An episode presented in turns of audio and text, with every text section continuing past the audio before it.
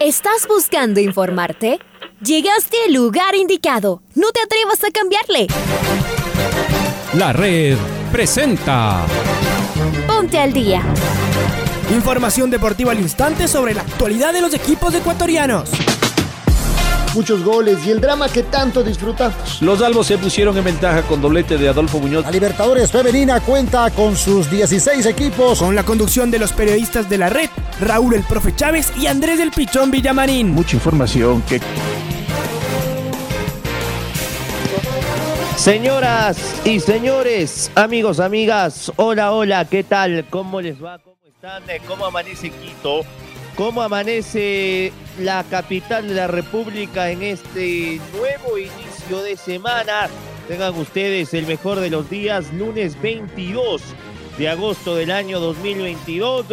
Arrancamos, iniciamos, comenzamos esta programación deportiva. Les saluda Andrés Villamarín Espinel, está Paolita Yambay en los controles. Este es el Noticiero al Día. En su primera emisión, Sociedad Deportiva Aucas igualó en un partido polémico el campeonato se paralizó por la agresión al árbitro Alex Cajas. Liga Deportiva Universitaria se impuso ante el Cumbayá. Por su parte, Barcelona se tomó el estadio 9 de mayo.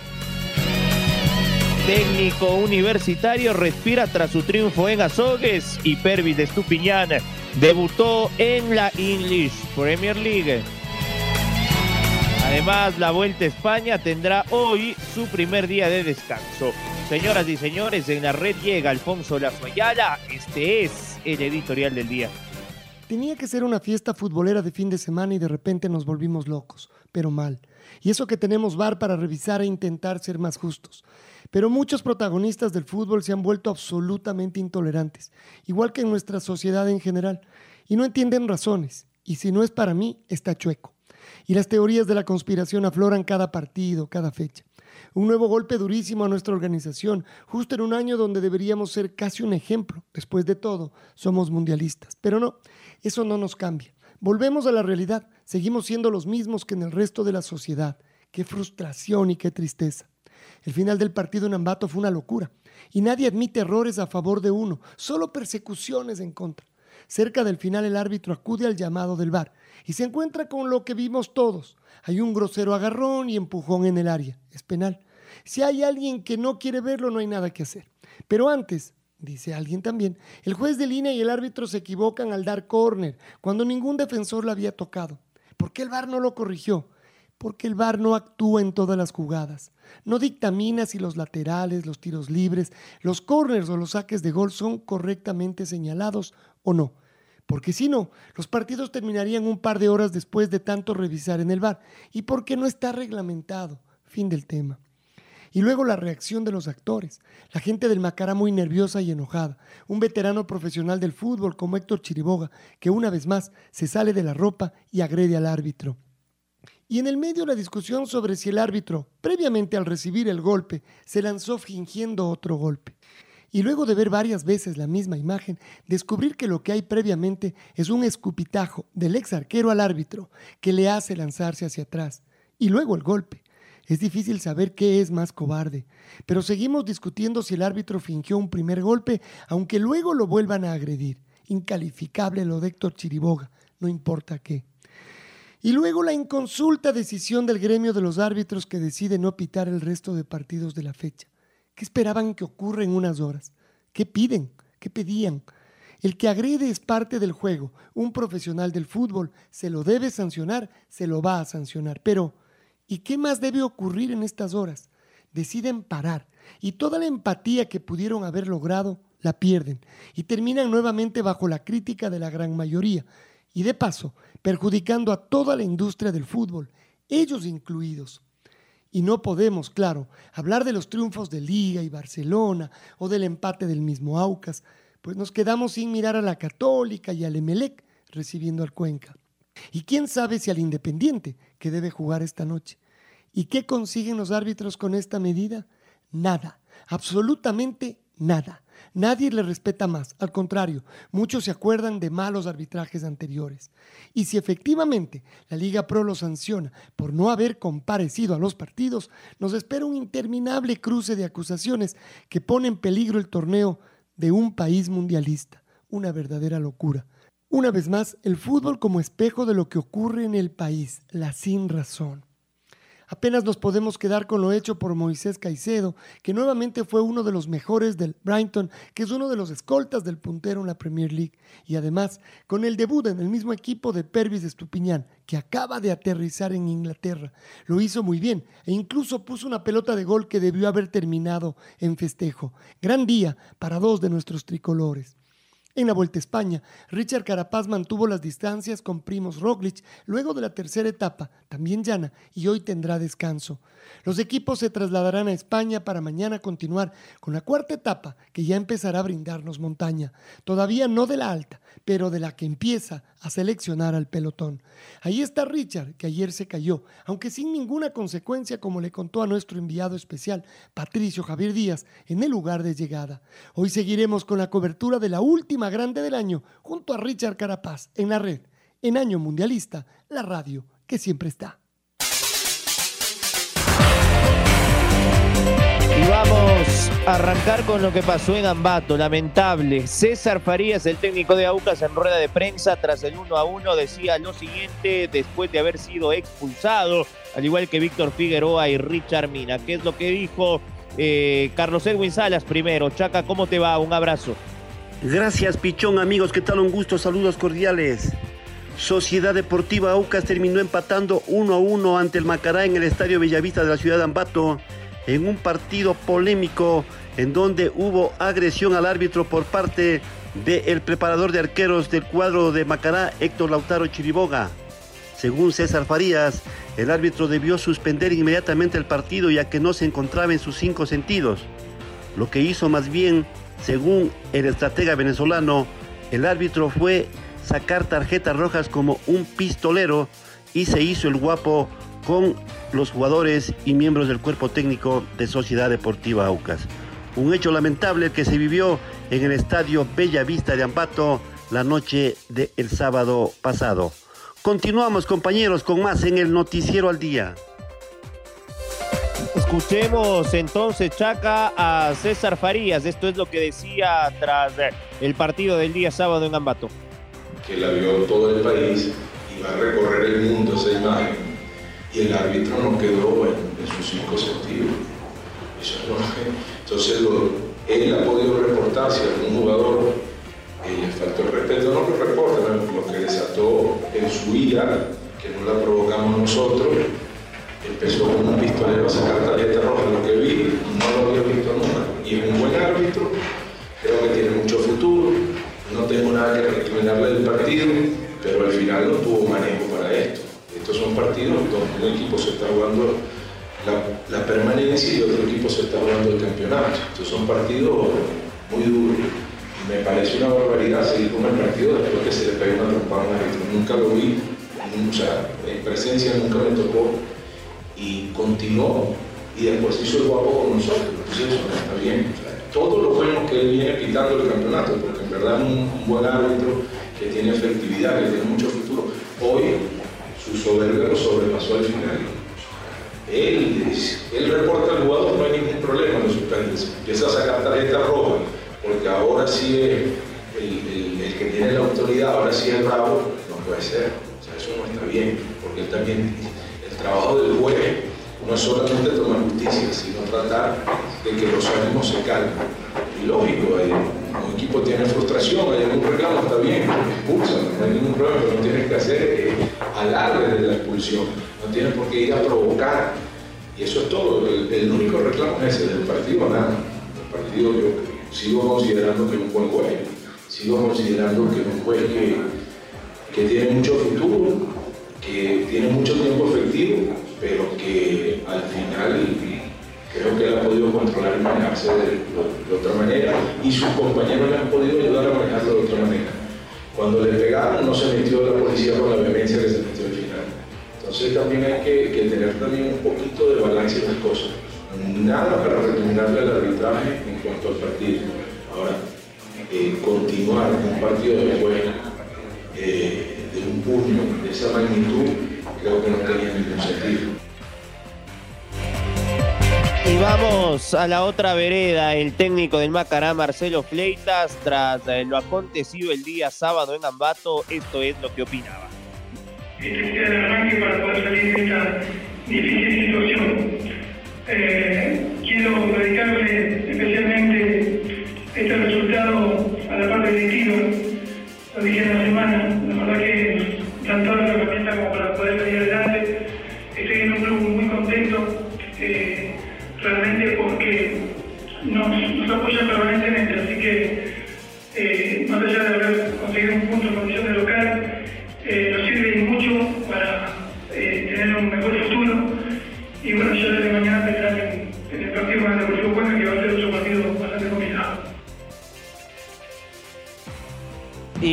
lo acontecido en el Estadio Benavista con la agresión de parte de Héctor Lautaro Chiriboga al árbitro Alex Cajas, el ex arquero y preparador físico de, preparador de arqueros del conjunto apateño, fue despedido de su club y además en eh, su cuenta oficial de Twitter eh, pidió disculpas tras eh, este exabrupto que trajo consigo eh, que todo el fútbol ecuatoriano sea observado en el mundo para mal, lamentablemente, y además eh, eh, pidió disculpas al árbitro Cajas. Acá Pablo King nos trae detalles. Pablito, ¿cómo te va? Hola, ¿qué tal? ¿Cómo les va? Amigos y amigas de la red, aquí está la información para el Noticiero al Día. Héctor Lautaro Chiriboga, el preparador de arqueros del equipo El Macará, en un comunicado oficial se disculpó por los hechos lamentables, bochornosos, que se presentaron el día sábado en el Estadio Bella Vista de Ambato cuando él agredió de manera física al árbitro Alex Cajas, que estaba conduciendo el compromiso entre Macará y el equipo de Sociedad Deportiva Aucas. Deslindó al equipo y asumió toda la responsabilidad el preparador de arqueros del equipo ídolo de la provincia del Tunguragua. Este hecho provocó que los árbitros ecuatorianos, también a través de un comunicado, anunciaran que no van a pitar los partidos de la Liga Pro 2022, los restantes compromisos de la fecha 7 del Campeonato Ecuatoriano de Fútbol. Este hecho lamentable lo conoce ya el mundo entero a través de las imágenes de la televisión ah, y todo el mundo ha rechazado la situación que se presentó en el estadio Bellavista de la ciudad de Ambato. Nada justifica la agresión de Héctor Lautaro Chiriboga al árbitro Alex Cajas. Hasta aquí la información deportiva, amigos y amigas de la red.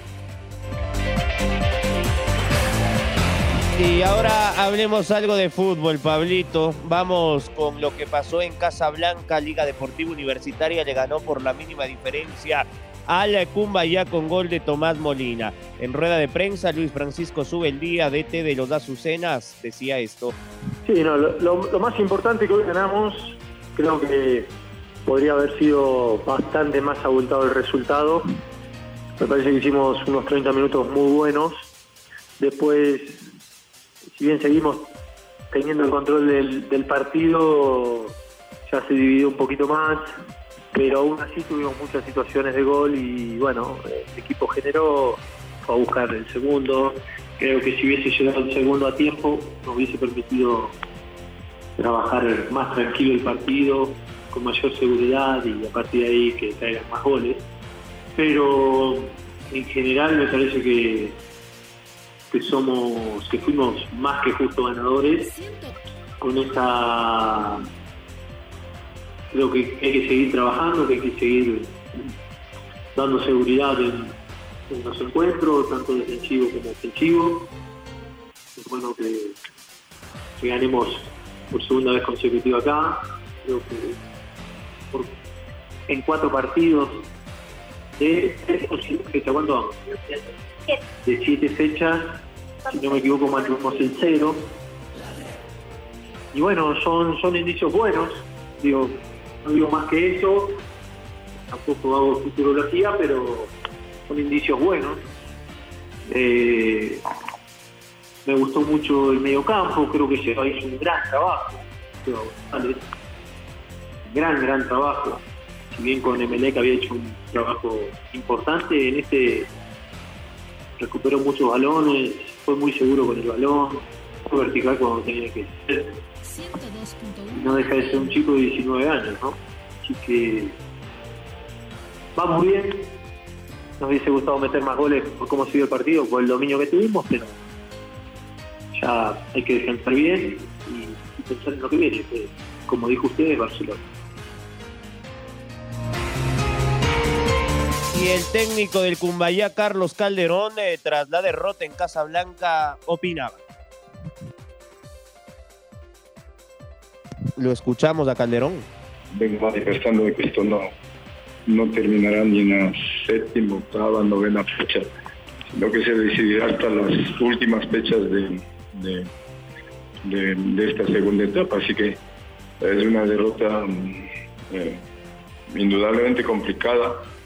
Eh, hemos caído frente a uno de los mejores equipos del fútbol ecuatoriano, pero am, nos deja un poco de tranquilidad el saber de que tenemos mm, buenas posibilidades de poder conseguir resultados en, lo posterior, así que lo vamos a seguir luchando, lo vamos a seguir peleando hasta el final de esta segunda etapa que se decidirá todo. Bueno, sí, una, una primera etapa en la que nosotros intentamos este, controlar la liga porque se trata de un equipo importante, de, de jugadores rápidos, de, de un fútbol rápido, vertical. Creo que lo logramos o lo estábamos logrando hasta cuando tenemos un descuido en la, en la anotación de ellos en un tiro de esquina. Ahí hay algunas cosas que en determinado momento eh, suceden en los partidos y que lamentablemente sucedió en contra para nosotros. Había un balón más dentro de la cancha, el tiro de esquina, me parece que no era tiro de esquina, pero bueno, eh, yo creo que en el primer tiempo Liga indudablemente fue superior y en la segunda etapa nosotros intentamos ir a buscarlo.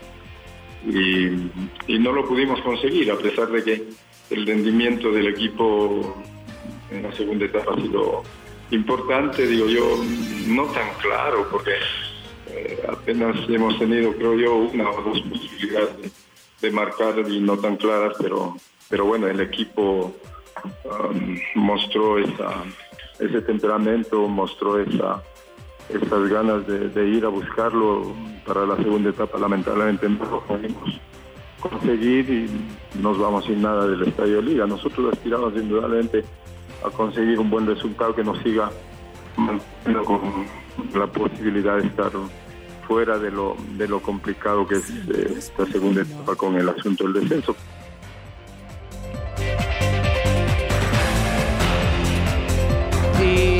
Vamos ahora con Independiente del Valle, que está la expectativa para saber si se levanta o no la medida tomada por el gremio arbitral. Los rayados tienen que viajar a Guayaquil para enfrentar hoy a los ciudadanos. Está Lucho Quiroz, ¿cómo le va Luchito? ¿Qué tal? ¿Qué tal Andrés? Un gusto saludarte. Bueno, el Independiente del Valle está a la expectativa a ver qué es lo que sucede con el gremio arbitral, si hay un acuerdo, si se arregla o no, si levantan la medida de hecho, porque hoy tiene que jugar frente a Guayaquil City por la Liga Pro. El calendario que tiene el campeón ecuatoriano es muy ajustado. Tiene que jugar hoy o tendría que jugar hoy y el jueves viajar a la ciudad de Ambato para jugar la Copa Ecuador y después quedar listo para el fin de semana también el partido de la Liga Pro y además ya viene el partido de la Copa Sudamericana, la semifinal frente a Melgar. Así que se espera que en el transcurso del día existan decisiones. Un abrazo.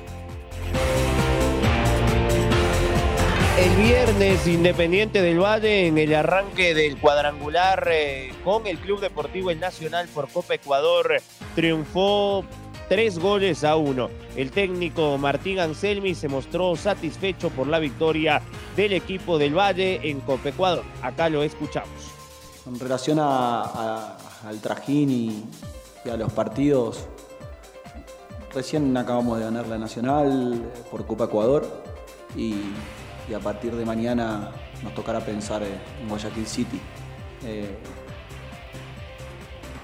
es algo que, que lo elegimos así. Nosotros, si bien como cuerpo técnico por ahí estamos un partido adelantado al calendario para, para ir viendo las piezas que nos pueden llegar a servir para cada encuentro.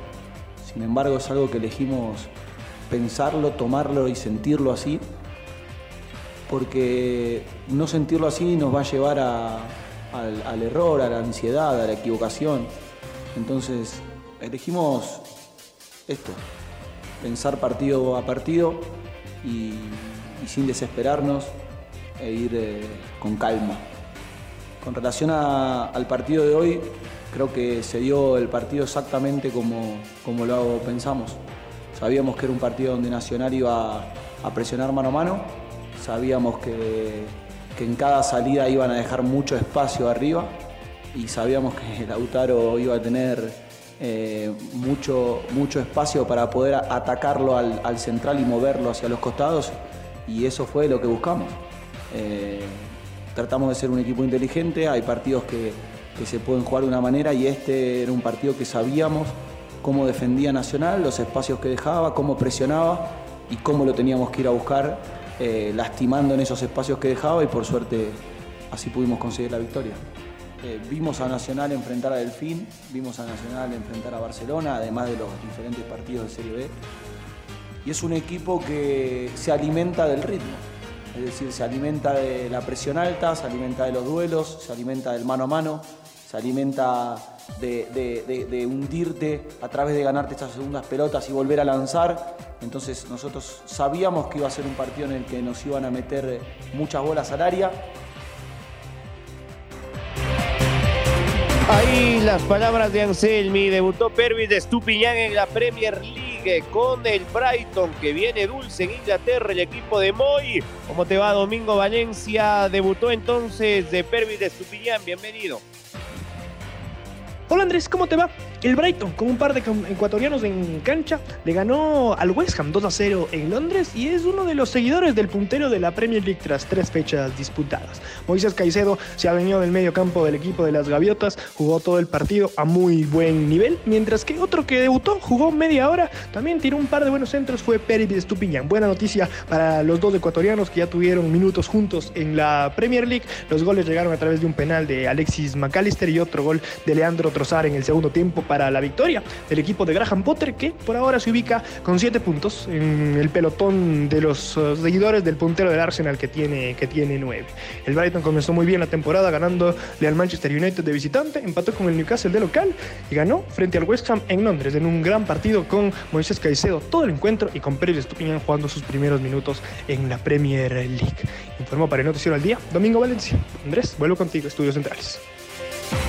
Gracias, eh, Domingo. Abrazo grande. Y la Vuelta a España 2022 cumple hoy con su primer día de descanso luego de las tres primeras etapas desarrolladas en los Países Bajos. Cerrada esta primera parte de la prueba, Richard Carapaz ocupa el octavo lugar de la clasificación general. Marquito Fuentes, ¿cómo le va, maestro? Bienvenido, buenos días. ¿Qué tal Andrés, amigos y amigas de la red? Qué gusto saludar con ustedes en eh, esta ocasión para hablar acerca de la Vuelta a España 2022, que el día de hoy cumple con su primer día de descanso después de haber sorteado las tres primeras etapas, mismas que se desarrollaron en eh, territorio de los Países Bajos, precisamente en la tercera jornada en eh. La victoria fue para el irlandés eh, Sam Bennett de Lebora Hansgrohe con un tiempo de 4 horas 5 minutos 53 segundos, seguido de Mats eh, Petersen eh, del eh, Trek Segafredo y también de Daniel McFly del eh, Team Arkea Sansi, que en lo que tiene que ver a los favoritos, por ejemplo, Primo Roglic llegó en el puesto 35 y Richard Carapaz en el 55, todos con el mismo tiempo. Esto como se vio reflejado ya en el tema de clasificación general. Terminada la tercera etapa, la camiseta roja le pertenece a Eduardo Affini del Jumbo Visma con 8 horas 20 minutos 7 segundos. El eh, segundo es eh, también del Jumbo Visma, el neerlandés Sam Umen con el mismo tiempo. Tercero es Primo Roglic, el esloveno también del Jumbo Visma. Y en el octavo lugar aparece Richard Carapaz a 13 segundos del de líder actual de la competición. Así se cerró este primer tramo de la Vuelta a España. El día de hoy será un eh, momento para recuperarse, para establecer toda la logística rumbo a la siguiente instancia de la vuelta ya en territorio español. Esto es lo que les podemos informar a esta hora, por supuesto, recordándoles también que el ecuatoriano Jonathan Caicedo está aún en competencia, él ocupa el puesto 102 en la clasificación general. Así nosotros nos despedimos por ahora, nos reencontramos en instantes eh, nada más. Invitados todos a seguir en sintonía de la red. Un abrazo grande, que disfruten de una excelente... Ahora ya estás al día junto a nosotros. La red presentó Ponte al día. Informativo completo sobre la actualidad del fútbol que más nos gusta, en donde estés y a la hora que tú quieras. Quédate conectado con nosotros en las redes de la red. Síguenos como arroba la red Ecuador y no te pierdas los detalles del deporte minuto a minuto.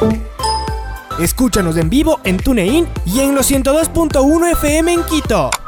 ¡Te esperamos!